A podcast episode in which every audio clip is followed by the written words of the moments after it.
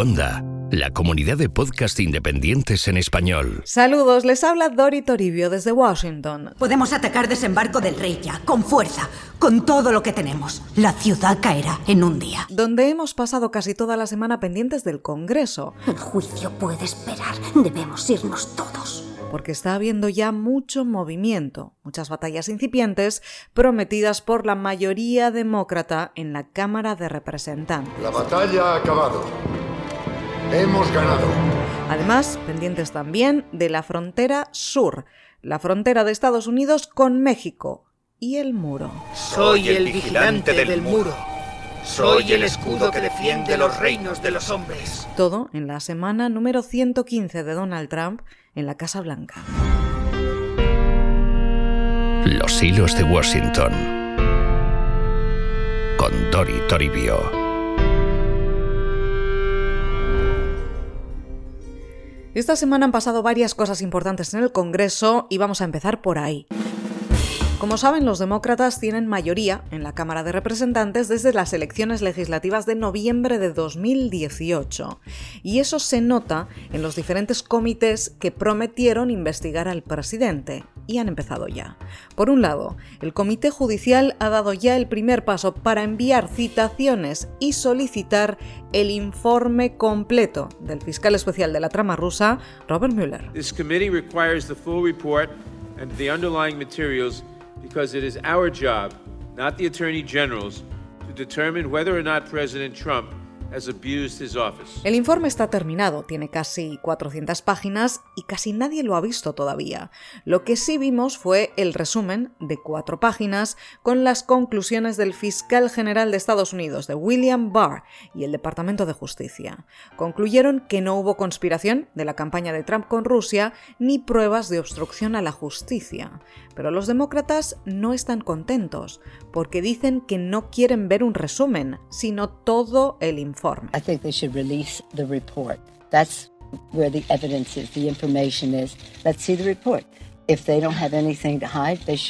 Y quieren ver todo el informe sin redactar, porque ahora mismo el fiscal Barr está preparando una versión publicable del informe que incluye redacción y edición, porque asegura que hay partes clasificadas que no se pueden hacer públicas, por una cuestión de seguridad, más o menos, y de privacidad del jurado implicado en la investigación de Mueller. Pero los demócratas dicen que ni hablar, que el Congreso tiene derecho a ver todo el informe y punto. Okay, so uh, a little bit more from the spokesperson for Speaker Nancy Pelosi saying this the improprieties, the lack of transparency around them, they give the House legitimate legislative oversight and legal reasons to review the president's tax returns. We will take all necessary steps, including litigation, if necessary, to obtain them. Uh, Kevin, that sounds uh, like they're ready to rumble. Pero además el Congreso también ha dado ya los primeros pasos para solicitar las declaraciones de impuestos de Trump, que como saben nunca ha hecho públicas. Él dice que porque está siendo auditado y no puede, pero todos los presidentes lo han hecho y la gran mayoría de candidatos presidenciales. Así que el Congreso quiere saber qué pasa y ha pedido declaraciones de casi una década. This is CNN breaking news. Major breaking news this hour House Democrats are opening up a new front in their investigation of President Trump, going after his very tightly guarded financial information. Los abogados del presidente no las tienen todas consigo, hablan de acoso presidencial y de momento el Tesoro dice que responderá a la solicitud del Congreso, pero también protegerá al presidente de esos ataques, dicen. Así que eso queda ahí pendiente y tiene pinta de ser una larga batalla.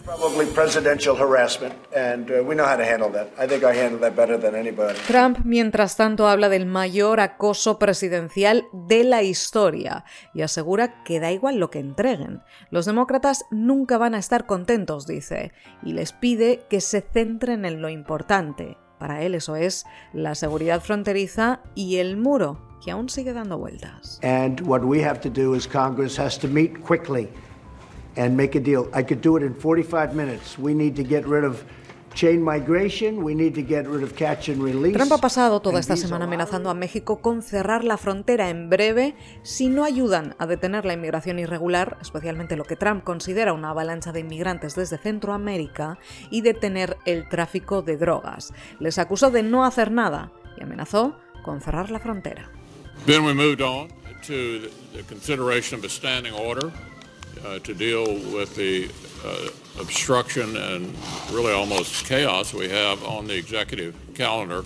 Pero en Washington todo el mundo advirtió al presidente que eso tendría consecuencias serias para la economía de Estados Unidos, como este que escuchan, que es el líder republicano del Senado, Mitch McConnell, especialmente consecuencias para el sector del automóvil, que podría verse seriamente impactado por un cierre fronterizo. La noticia más viral estos días, sin embargo, fue que un cierre de la frontera dejaría a Estados Unidos sin aguacates en tres semanas. The U.S., listen to this, would run out of avocados in three weeks if President Trump shuts down the border with Mexico.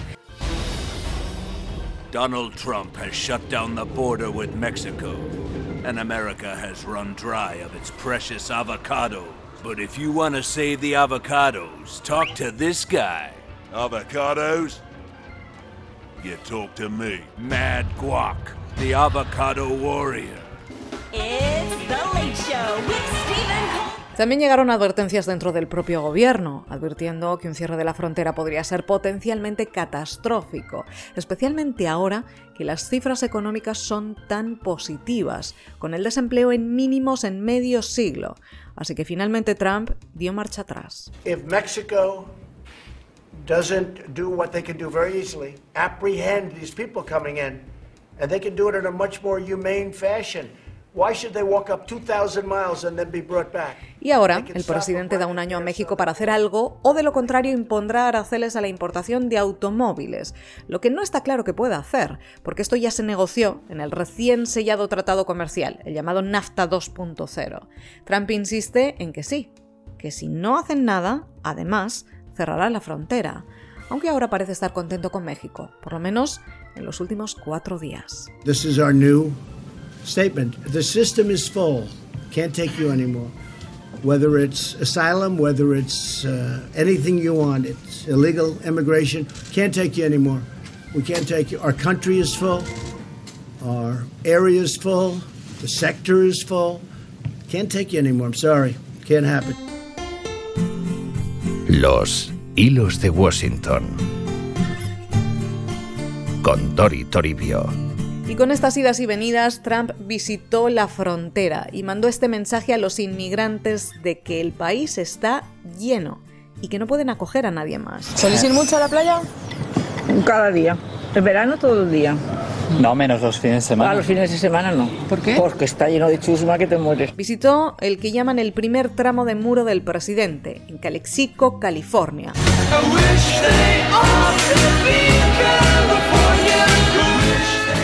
que en realidad es una renovación de la valla que allí fue autorizada antes de que llegara a la Casa Blanca. ¡Nos han pillado! Pero Trump celebra el inicio de su muro, asegura que hay una emergencia nacional en la frontera, una avalancha de inmigrantes irregulares y que el muro es la única solución. Estás en directo, dime la solución. ¿Puedo decir el nombre? ¡Claro! Y todos los ojos pendientes ahora de qué pasa con México, en medio de todas estas tensiones. ¡Qué tensión, eh! Que ahora ya no parecen tantas, pero depende del día, la verdad. Y terminamos aquí nuestra función. Con una reconstrucción de la vida de nuestro George Washington. Y lo contaremos aquí, en los hilos de Washington. Hasta entonces, que pasen ustedes una excelente semana. Descubre nuevos podcasts en cuonda.com, la comunidad de podcast independientes en español.